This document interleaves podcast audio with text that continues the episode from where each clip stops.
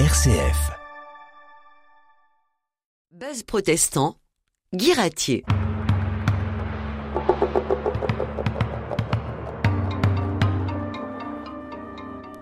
Euh, bienvenue, chers amis, dans le Buzz protestant, une émission préparée par l'Église protestante unie d'Orléans.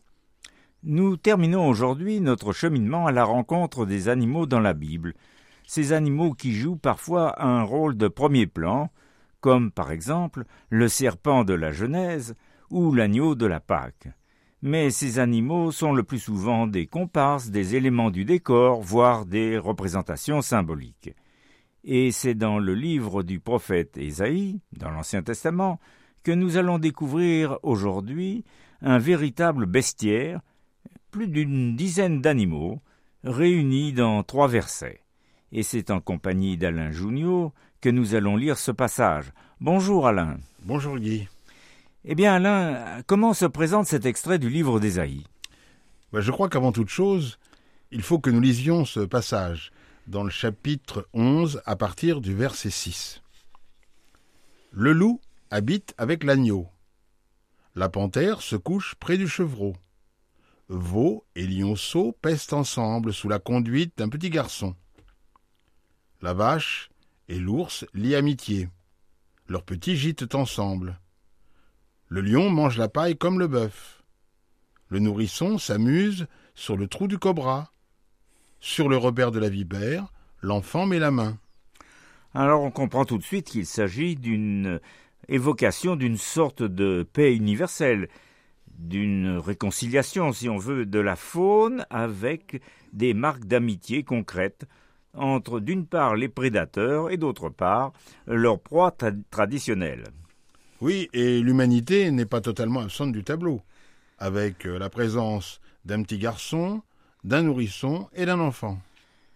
Euh, Il est peut-être nécessaire, avant d'aller plus loin dans les détails, de rappeler dans quel contexte s'inscrit ce panorama idyllique.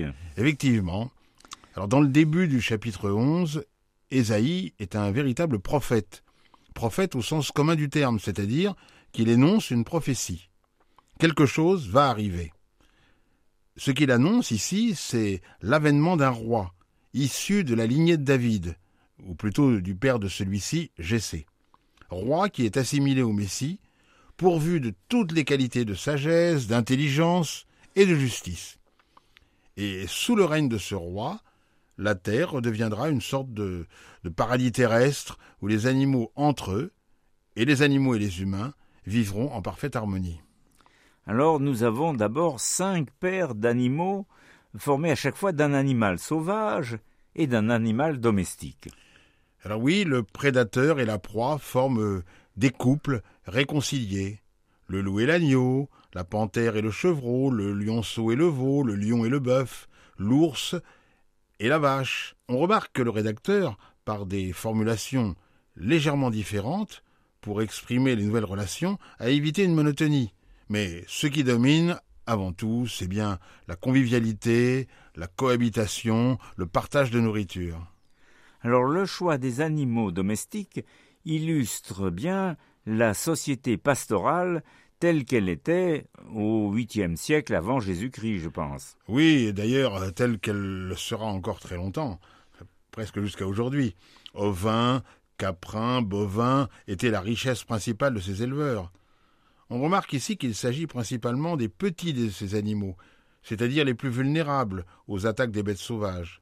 En tout cas, ceux qui entendaient le prophète pouvaient facilement s'identifier aux bergers ou aux bouviers qui voient une de ces bêtes disparaître. Mais n'était- n'était-il pas inhabituel de trouver des loups, des panthères, des ours, des lions dans un paysage biblique? Ben, il n'y a rien d'étonnant à leur présence, car elle est bien attestée à cette époque, et même jusqu'au premier siècle de notre ère en Palestine. Mais n'ont-ils pas, dans le contexte plutôt violent de l'histoire du peuple hébreu, une charge symbolique, une charge anthropomorphique? Je pense au loup, par exemple, puisque c'est lui qui apparaît en premier. Ben, le loup, et pas qu'en Palestine, où il est toujours présent, a toujours été considéré comme dangereux pour l'homme et pour le petit bétail. Euh, Expression de la, la rapacité, de la voracité, il va représenter souvent l'ennemi du troupeau de Dieu. C'est ainsi qu'il apparaît par exemple dans le Nouveau Testament, dans l'évangile de Jean, qui nous dit Le berger à gage, qui n'est pas le pasteur et à qui n'appartiennent pas les brebis, voit-il venir le loup? Il laisse là les brebis et il se sauve. Et le loup les emporte et les disperse. Oui, voir le loup cohabiter avec l'agneau a quelque chose quand même de troublant pour nous, lecteurs occidentaux de la Bible, avouez-le. Ah, oui, en, effet, bah, Ésope et La Fontaine sont passés par là. Et le couple réuni ici nous apparaît miraculeux. D'autant plus que l'agneau, qui représente la, la proie facile par excellence, est chargé dans l'Ancien comme dans le Nouveau Testament de connotations fortes. Alors viennent ensuite des animaux plus imposants que le loup, et qui sont eux aussi des prédateurs implacables. Alors Ésaïe parle de la panthère, qu'on traduit parfois par léopard. La dernière fut aperçue en Palestine, paraît-il, en 1911. Le lion, qui attaquait les troupeaux, mais qui représentait aussi des personnages puissants, parfois dans la Bible Dieu lui-même. Et puis on a l'ours brun de Syrie, ici c'est une ours. Tous ces animaux n'avaient donc rien d'exotique, et l'évocation de leur entente de leur harmonie ne pouvait que frapper les esprits. Alors il y a un animal dont nous n'avons pas encore parlé et qui intervient à la fin du passage, il s'agit du serpent. Mais avant d'évoquer ce reptile, nous allons faire une petite pause musicale.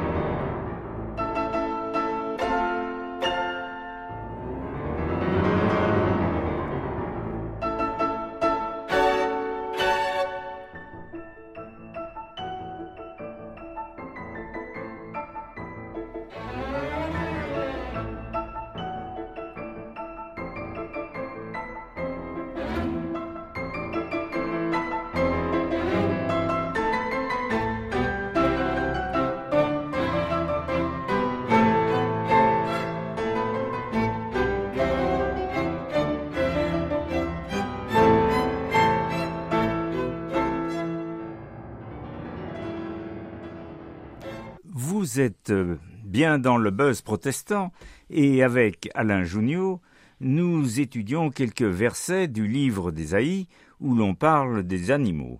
Et ce n'est pas sans euh, une coïncidence que vous venez d'entendre un extrait du Carnaval des animaux de Saint-Saëns.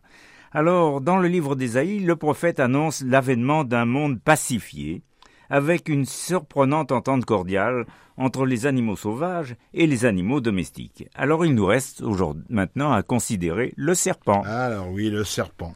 Le serpent qui est appelé ici cobra, euh, vipère, il a bien changé. Hein. C'est celui de la Genèse, la représentation de Satan qui nous reste bien sûr à l'esprit, et qui dans les textes bibliques est toujours en arrière-plan lorsqu'on évoque ce reptile. On se souvient de la malédiction qui pèse euh, sur la femme et par extension euh, sur toute l'humanité.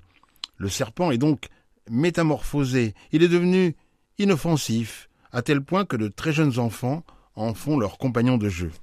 Alors voilà donc, dressé par le prophète, un tableau idyllique de ce monde nouveau qu'il annonce. Mais trouve-t-on d'autres prophéties de ce genre dans la Bible? Oui, bah déjà chez Isaïe, au chapitre 25 par exemple, hein, et puis dans d'autres dans d'autres endroits, c'est ici une paix du monde animal entre les animaux et les hommes. Mais c'est là qu'elle est, je trouve, exprimée avec le plus de clarté par des évocations simples et même émouvantes. Alors cette projection vers une harmonie universelle, qui peut être aussi la nostalgie d'une sorte d'âge d'or paradisiaque, c'est un thème récurrent chez les prophètes. Ainsi, on peut citer Ézéchiel, qui dit Je conclurai avec mon troupeau une alliance de paix. Je supprimerai du pays des bêtes féroces. Il habitera en sécurité dans le désert et sommeillera dans les fourrés. Ou bien le prophète Osée Je conclurai avec eux en ce jour, là, une alliance avec les bêtes des champs, les oiseaux du ciel, les reptiles du sol, l'arc, l'épée et la guerre, je les briserai. Euh, oui, mais chez Ésaïe, tout clairement lié à l'avènement du rejeton de la source de GC. Qu'en euh, est-il? Ben oui, bien sûr. D'ailleurs, le christianisme a vu dans ce chapitre 11 et dans d'autres passages d'Ésaïe une annonce de la venue de Jésus et du royaume. Un, un texte qui est donc euh, très important, avec une postérité notable, et même parfois inattendue. Ainsi, j'ai trouvé dans une note de la Bible du centenaire qui a été publiée en 1947 par la Société biblique de Paris, elle nous indique que Virgile, dans sa quatrième bucolique, euh, qui annonce également la naissance d'un enfant, se serait inspiré d'actes sibyllins du IIIe siècle avant Jésus-Christ, actes qui auraient été eux-mêmes écrits par un auteur juif. Et effectivement, on trouve chez Virgile La chèvre rentrera, les mamelles trop pleines, le bétail n'aura plus à craindre les lions, et son berceau de fleurs charmantes s'ornera, le serpent périra, les plantes vénéneuses périront. Eh bien, le, rapprochement est en effet tout à inattendu.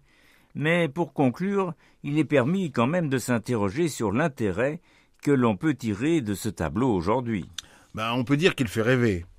Hein, cette paix universelle dans le monde animal, on ne peut s'empêcher de la d'essayer de la transposer au niveau de l'humanité.